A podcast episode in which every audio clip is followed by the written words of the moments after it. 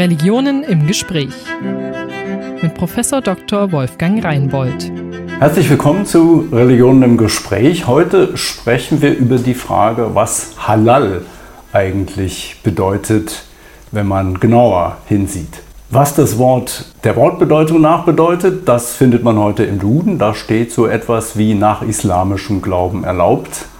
Und wenn man mit offenen Augen durch den Supermarkt geht, findet man viele Halal-Siegel auch in ganz normalen Läden.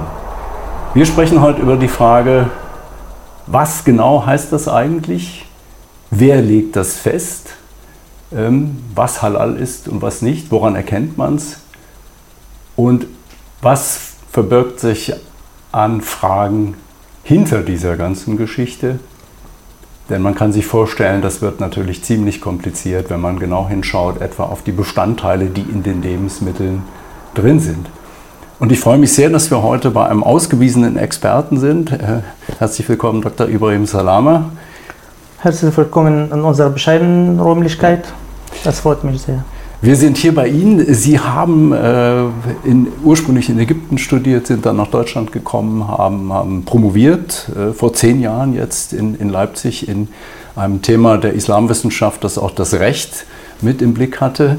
Wir haben dann an der Universität Osnabrück ge gearbeitet, da sind wir uns schon mal begegnet, auch hier in, in diesem Format, und haben dann noch während ihrer Zeit als sogenannter Postdoc eine Firma gegründet, die Halal-Zertifikate ähm, erstellt. Und das Ganze ist inzwischen so groß geworden, dass sie nicht mehr in der Wissenschaft unterwegs sind, sondern jetzt als Geschäftsführer und äh, eben Firmengründer dieser Firma Halal Certification Germany hier in Osnabrück.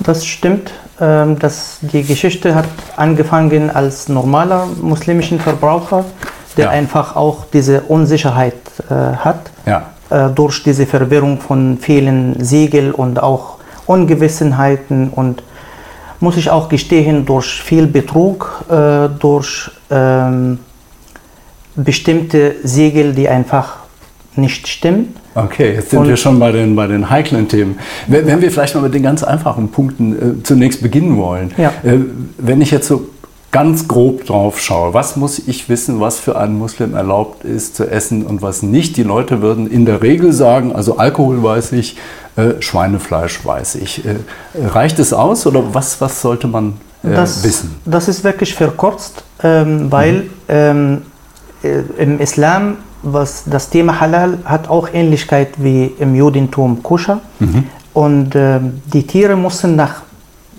bestimmten ähm, äh, Bedingungen auch geschlachtet werden. Ja. Und äh, wenn ein Hähnchen nicht nach diesem äh, Maßstäbe geschlachtet mhm. wird, dann ist sie nicht mehr halal. Ja. Und das bedeutet, es ist im, für die Muslime nicht mehr erlaubt, äh, das zu essen. Oder ein äh, Rindefleisch, das ist genauso, oder Botenfleisch.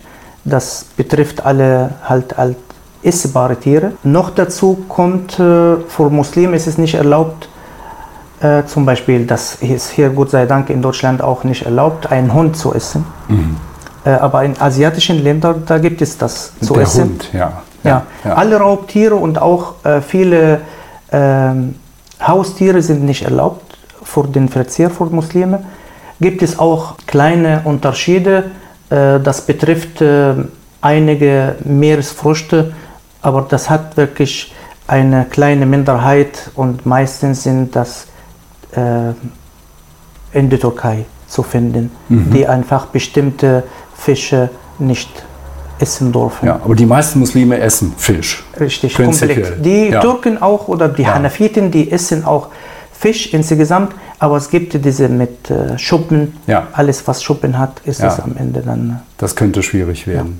Also Schwein, Alkohol, bei manchen Leuten bestimmte Fische mit Schuppen und sonst die Frage, wie wird etwas geschlachtet und wie, wie wird es behandelt. Das heißt also, wenn ich jetzt im Kindergarten äh, für die Muslime halal kochen will, reicht es nicht aus, wenn ich einfach im Supermarkt Hähnchen kaufe. Ist es so? Ist es reicht nicht aus. Ja. Kommt noch dazu die Soßen, die man benutzt. Die Soßen. Richtig. Ja. Ob das wirklich, ähm, man sieht auch, ähm, man konnte eine Soße mit äh, Weißwein verfeinern. Ja. ja. ähm, okay, das wird verdampft, aber am Ende ist es auch, mhm. kam in Berührung mit dem Produkt und am Ende macht das auch den, ändert einfach den Status. Das wird dann schon kompliziert, wenn man, wenn man so genau hinschaut. Wenn ich jetzt mal so praktisch bleibe, ähm, wenn ich jetzt sage, gut, wir, wir wollen als Kindergarten, wollen wir wirklich ordentlich Halal-Qualität für die, für die Kinder haben, was, was mache ich dann?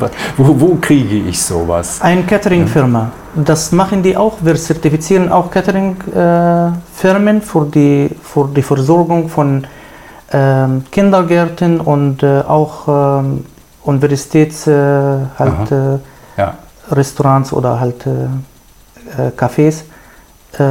das machen wir auch. Das heißt, es gibt bestimmte Catering-Firmen, die halal zertifiziert sind, wiederum dann in dem Fall von Ihrer Firma oder von Genau, von anderen, von anderen ja. auch. Ja. Ich kann als Beispiel äh, nennen, es gibt ein bekannter Name, heißt Appetito. Ich mache hier auch keine Werbung, aber äh, es ist halt mhm. äh, der war auch dafür, äh, darauf spezialisiert, äh, solche Mahlzeiten für Krankenhäuser, für äh, mhm. halt Kindergärten äh, ja. herzustellen. Und, und wenn ich selbst koche, eine eigene Kantine habe und eine Küche? Ähm, äh, wenn Sie die Bedingung, die Trennung und alles ja. beachten, dann ist das auch durchaus möglich. Das heißt, Sie können auch selber im Kindergarten einfach die Rohstoffe halal kaufen. Hähnchen, halt die Gewürze mhm. und die anderen Zutaten, die Sie benutzen mhm. für das Kochen, ja. dann wäre das Produkt am Ende auch halal. Ja. Und wo finde ich das jetzt? Wenn ich sage, Hähnchengewürze möchte ich halal haben, wie, wie gehe ich in den Supermarkt und, und suche einfach dann irgend, irgendein ein, ein Siegel drauf oder was, was würden Sie empfehlen, wie ich vorgehe? Also wenn das wirklich im kleinen Stil passiert, dann ja, das wäre möglich. Ja. Der, das ist der äh, mögliche Weg. Aber wenn Sie im großen Stil das ja. produzieren, dann wenden Sie sich an dem, äh, äh, an dem äh, Schlachthäuser und Sie können auch bestätigen, ob Sie halal zertifiziert sind oder nicht. Ich nehme als Beispiel mhm. jetzt Wesenhof.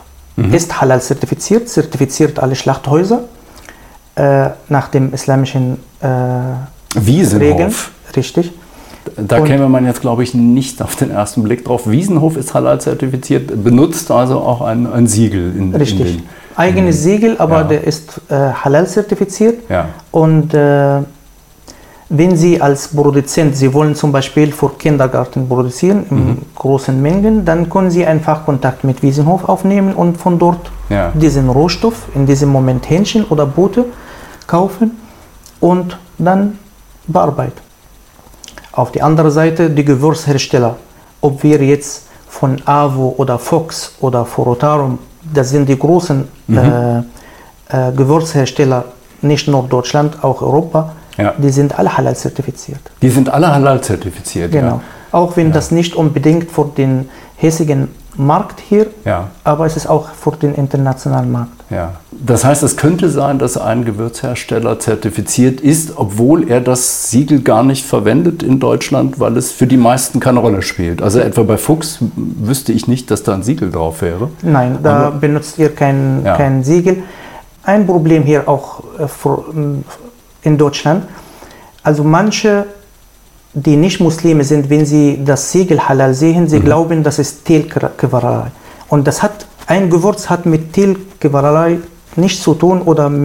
Ach so, sie glauben, das ist Die Tier sind dagegen dann komplett. Es, es, es, kommt so rüber, was halal ist, ist Tierquälerei, weil ja. man sagt, es ist nicht nach den, oder vermutet, dass es nicht nach den Tierschutzgesetzen Richtig. geschlachtet ist. Was ja. nicht stimmt, weil ja. wenn wir hier arbeiten, arbeiten wir nach dem Tierschutzgesetz in Deutschland oder in Europa. Ja, das ist ja ein Punkt, der immer wieder auch die Gerichte beschäftigt hat, der die Parlamente beschäftigt. Etwa in, es gibt Länder in Europa, äh, wo das betäubungslose Schächten verboten ist. In Niedersachsen wird es in ganz wenigen Ausnahmefällen erlaubt.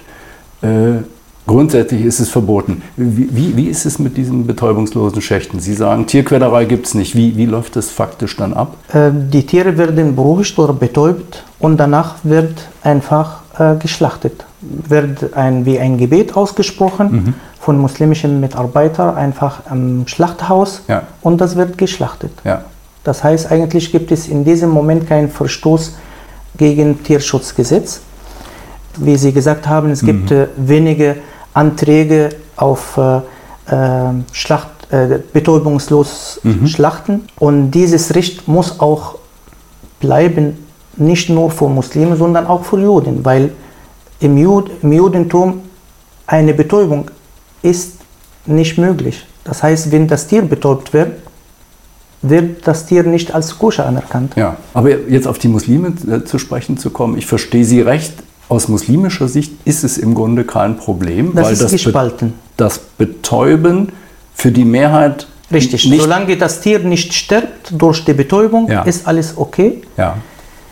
Jedoch gibt es auch neue Bewegungen unter Muslimen. Meistens sind junge äh, Muslime, die einfach äh, Rechtsgutachten, Fatawas im Internet auch lesen mhm. und die Meinung sind, äh, dass jetzt unbedingt ohne Betäubung und Handschlachtung. Ja. Und äh, das ist leider im Moment nicht möglich äh, im großen Stil. Mhm. Das heißt, unsere äh, Rechtslage im Moment erlaubt für bestimmte Gruppen, die daran glauben, dass es Schichten erforderlich ist, mhm. dass sie für diese Gruppe bestimmte Anzahl an Tiere auch ohne Betäubung schlachten. Ja. Unter Einhaltung aller Hygienevorschriften mhm. und Tierschutzvoraussetzungen. Mhm. Äh, ja. Ja. Wenn das erfolgt, dann bekommen sie diesen Antrag genehmigt und sie können die Tiere halt schlachten. Aber wie gesagt, wir reden hier von 15 ja. Das Hähnchen heißt, oder ein, also ein Schaf. Sehr grob gesprochen, für die große Mehrheit der Muslime ist die Betäubung vor dem Schlachten kein Problem und man sagt, das ist dennoch halal. Und Sie würden es auch so sagen, ja? Richtig. Solange ja. das Tier durch die Betäubung nicht stirbt, ja. dann ist das in Ordnung. Ja. Das heißt, es gäbe dann den, den vielfach befürchteten oder gesehenen Konflikt zwischen dem deutschen Recht und dem islamischen, der islamischen Verständnis eigentlich keine äh, kein Widerspruch oder Nein, keine Spannung. Ich ja. sehe auch hier keinen kein Widerspruch. Ja, ja. Gut, das ist ein wichtiges Thema. Jetzt, jetzt, ähm, wir haben eine kleine Schleife eingebaut. Sie hatten ursprünglich gesagt, es gibt Firmen, die sind halal zertifiziert, drucken es aber nicht auf das Etikett, weil in der allgemeinen Meinung so halal mit Tierquälerei verbunden wird. Ist, ist Richtig. Ja? Äh, ich habe das während meiner Doktorarbeit äh, in Leipzig auch erlebt.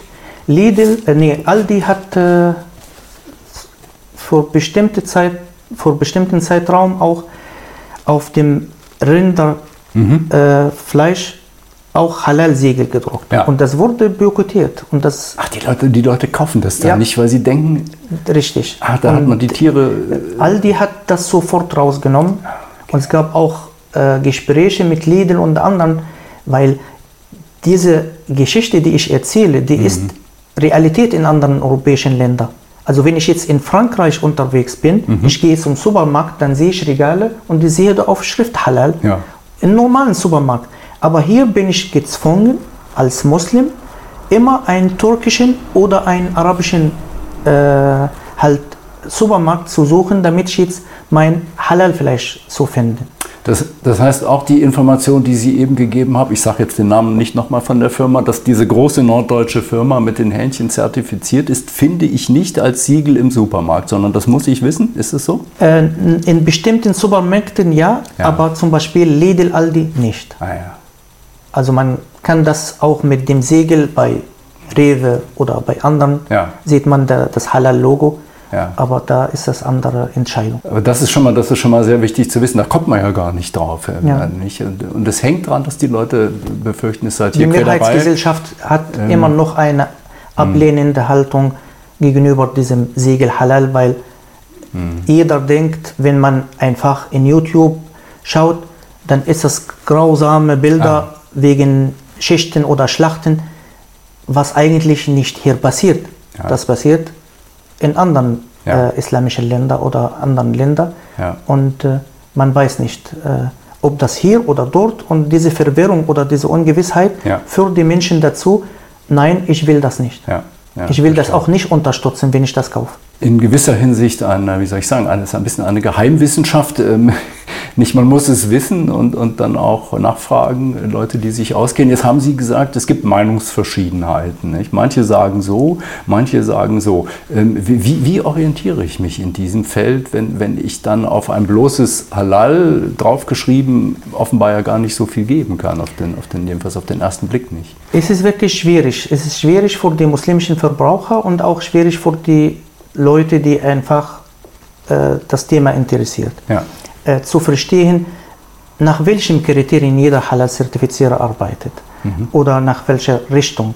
Ähm, als ich angefangen habe, ich wollte einfach ähm, mich an die Ursprungsländer des Islam orientieren mhm. und deswegen habe ich den Kontakt mit denen aufgenommen und ich habe äh, ihre Standard eingeholt, studiert und bearbeitet, dass wir danach arbeiten können.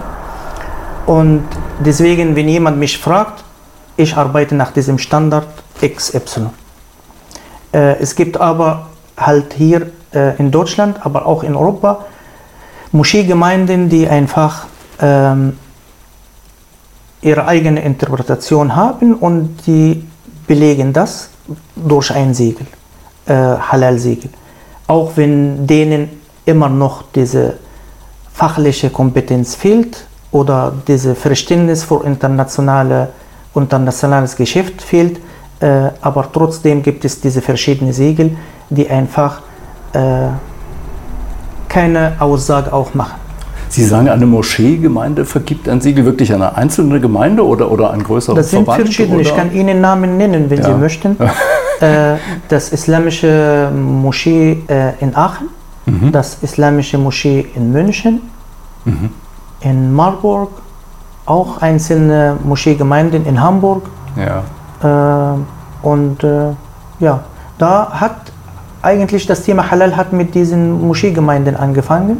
Am ähm, in 80er Jahren oder sowas. Das, sind, das sind, nun alles drei Moscheen, die, wenn ich das jetzt recht im Kopf habe, als Muslimbruderschaftsnah gelten. Ja? Ist, kommt es aus dieser Ecke, diese, dieser Trend? Ja, wenn, wenn sie wirklich so zugeordnet, dann sind sie die ja. Ja, ja. ja. Ist halt ein schiitische Moschee in Hamburg und die zwei, sage ich mal, sunnitische Moschee in, ja. im halt äh, Mittel und ja. im Norden. Wo Sie das ansprechen, eine schiitische Moschee, gibt es Unterschiede zwischen Sunniten, also dem Mehrheitsislam und Schiiten äh, an dem Punkt? Ja, im Großen und Ganzen äh, ist das fast identisch, aber es gibt äh, eine strengere Auslegung seitens der Schiiten. Mhm. Das heißt, so die Richtung Mekka, das heißt, das Schlachtetier muss Richtung Mekka, das ist, ist, ist ein Muss bei den Schiiten. Es muss Richtung Mekka geschlachtet werden mit, dem, mit, Brust. Au, mit der Brust. Ja. Mhm. Weil das Brust bestimmt auch die, die ja. Richtung. Ja. Und dann hat der Kopf so. und alles die, die Richtung. Ja. Und äh, das ist bei den Schiiten ein Muss, mhm. bei den Sunniten ist auch fast wie eine Pflicht, aber nicht zwingend erforderlich. Das heißt, es könnte auch ohne gehen. Ja. Ja. Äh, das ist nur als Beispiel. Ähm, aber im Großen und Ganzen, äh, die Halal äh, Auffassung von Sunniten und Schiiten stimmt überein. Ja, es ist ja. etwas strenger. Ich, ich stelle mir das jetzt praktisch vor. Das ist ja unglaublich schwierig, wahrscheinlich doch sicherzustellen, jedenfalls wenn Sie im größeren Stil schlachten, ja. Äh, dann Himmelsrichtungen genauer einzuhalten das, in, in diesem Prozess. Das haben wir aber geschafft. Haben Sie das heißt, geschafft, die, ja. Wirklich die deutschen Firmen, die auch mit uns arbeiten, die haben das angepasst und ja. wir haben mit dem Kompass einfach die Richtung gemessen und haben das erzählt. Ja. Weil, wie gesagt, wenn ich jetzt zertifiziere, ich möchte nicht nur für eine Gruppe zertifizieren, sondern ja. ich möchte für alle zertifizieren. Und daher erfülle ich auch die Voraussetzungen von Schiiten. Das heißt, Sie oder einer Ihrer Mitarbeiter, Sie haben, Sie haben jetzt äh, zehn Mitarbeiter oder, oder so etwa, ja. haben, haben, Sie erzählt, äh, gehen dann in die Schlachtbetriebe und gucken sich wirklich den Arbeitsauflauf im Kleinen an. Richtig. Wir, ich kann das kurz erläutern. Wir gehen immer mit Zweierteam mhm. und ähm, einer von denen muss immer ein, ähm, diese technische äh, Voraussetzung erfüllen. Das bedeutet, wenn ihr im Schlachthaus, dann ist es Veterinär oder Agrarwissenschaftler, damit ihr auch das versteht, was dort läuft. Verstehe, also es sind jetzt nicht die Theologen, die das machen, sondern die begleiten nur einer. Die, ja, einer. Und, und ein Theologe, ein, ein, damit ein, ein Profi sozusagen für die technischen Abläufe. Ja? Richtig. Ja. Wenn wir einen Chemiebetrieb besuchen, dann ja. ist ein Chemiker, dann muss er auch die Abläufe dort, dort verstehen und alles, was dort läuft. Die besuchen den Betrieb und die füllen die Checkliste, die wir auch äh, besitzen und äh, die nehmen, ziehen Proben von der Produktion, schicken mhm. sie ans Labor. Das klingt jetzt, wenn Sie das so erzählen, nach, nach, unglaublich viel Dokumentieren, Akten füllen, auch bürokratische Dinge tun, äh, irgendwie Zertifiz spielen Zertifizierungsnormen äh, dabei eine Rolle? Richtig. Ähm, wenn wir Kontakt, wenn ein Kunde Kontakt mit uns aufnimmt, mhm. dann gibt es erstmal unser Formular damit wir er, ermitteln können, ähm, in welchen Ländern ihr sein Produkt auch äh, ja. verkaufen möchte. Ja. Und das bestimmt auch unsere äh, Vorgehensweise mit dem mhm. Kunden. Mhm. Äh, weil wenn zum Beispiel ein Kunde zu uns kommt und sagt, ich möchte diese Produkte in Malaysia vertreiben, dann haben wir das malaysische Standard. Einem islamischen Land. Richtig, ja. genau. Ja. Und äh, dann orientieren wir uns nach diesem Standard. Es gibt in jedem Land, fast in jedem islamischen Land, einen Halal-Standard, auch wenn sie besser sich einigen können, dass wir ein allgemein gültiges Halal-Standard für, die, für Islam haben. Aber es ist leider nicht möglich. Das heißt, jedes Land hat eigenes Standard. Die Unterschiede sind wirklich auch minimal. Okay, aber, aber ich verstehe recht, Malaysia hat im Grunde eine Art staatliches ähm, Halal-Siegel, ist das so? Richtig. Ja, und ja, Indonesien hat auch eins, aber genau. nicht genau dasselbe. Richtig, was ja. anderes. Ja. Und auch die Akkreditierungsabläufe in ah, jedem ja. Land ist anders. Wäre ja auch noch schöner, wenn man. ja, das wäre wirklich schön, wenn. Aber es ist halt, die Geschichte hat uns auch gelehrt, es ist nicht möglich, dass wir, wir alle einig werden. Es gibt wie im Christentum, es gibt im Islam Sunniten, Schiiten ja. und es gibt die verschiedenen Auffassungen und da ist das. Äh also die Unterschiede sind klein, aber spielen doch eine so wesentliche Rolle, dass man sich dann doch nicht einigen kann über ein gemeinsames. Also wenn Vorgehen. ich äh, ehrlich bin, es geht um Macht. Ja. Das heißt, jeder Staat muss auch seine Macht nicht anderen Land oder einer Gruppe überlassen. Mhm. Und es geht auch um Geld. Ja. Deswegen, Inwiefern um Geld, wenn Sie, wenn Sie das erläutern? Ich meine, die Akkreditierungsgebühren, die wir auch abführen, ja. wenn es jetzt wirklich nur ein Siegel ist, dann verliert jedes Land diese Akkreditierungsgebühren, die wir bezahlen. Und das ist halt. Äh, äh das heißt, der Staat erwünscht. verdient daran, dass die Firmen akkreditiert sind und. Äh, genau, und durch den Siegel auch. Ja. Mhm. Gibt es auch eine Gebühr, die man zahlen muss pro Siegel, pro Hähnchen oder so? Nein, pro äh, alle zwei Jahren oder ja. alle drei Jahre, ja. je nachdem, in welchem Rhythmus diese Akkreditierung stattfindet. Ja. Ähm, jetzt waren wir im Ausland. Sie ähm, haben zu tun mit Malaysia, entnehme ich dem? Also sind, sind da international äh, unterwegs? Genau. Ja. Also Malaysia, Indonesien, Golfstaaten. Mhm. Ja. ja. Das sind auch die äh, Länder, wo wir die Akkreditierung haben. Und die Golfstaaten haben, ich muss es nicht fragen, aber jeder hat sein eigenes. Nein, die haben Gott sei Dank einen Standard. Ah, okay, ja. Aber, aber wenn ich jetzt, ich meine, wir sind von äh, äh, Vereinigten Arabischen Emiraten akkreditiert, mhm. aber wir müssen uns auch von Katar akkreditieren, ja. weil jetzt Sie sehen auch diese politischen Streit zwischen den Golfstaaten, das ja. heißt Katar ist Außenseiter jetzt. Ja. Katar, Katar hat eigenes Akkreditierungssystem, auch wenn es eigentlich um dasselbe Standard geht, aber trotzdem, dann stehen wir auf die Liste von Katar, stehen wir auf die Liste von Vereinigten Arabischen Emiraten und wir stehen auch auf die Liste von Saudi-Arabien. Das heißt, jedes Land versucht auch, sage ich mal, extra Akkreditierung. Ja. Ja. Und ich frage jetzt nochmal ganz dumm. Ähm, Katar, wozu braucht Katar eine Firma, die hier in Osnabrück sitzt, äh, ähm, um, um, um Handel zu treiben? Mit Sie importieren auch äh, Hähnchen und ah. andere Fleischprodukte wir sind ein Exportland. Das heißt, die Hersteller hier müssen nach den Kriterien halal produzieren, damit Katar diese Lebensmittel dann importieren kann und die Richtig. deutschen Firmen überhaupt handeln können. Das mit, wird mit im Zoll ja. gestoppt, wenn das die, ja. diese Voraussetzung nicht erfüllt. Das ja. kommt nicht rein.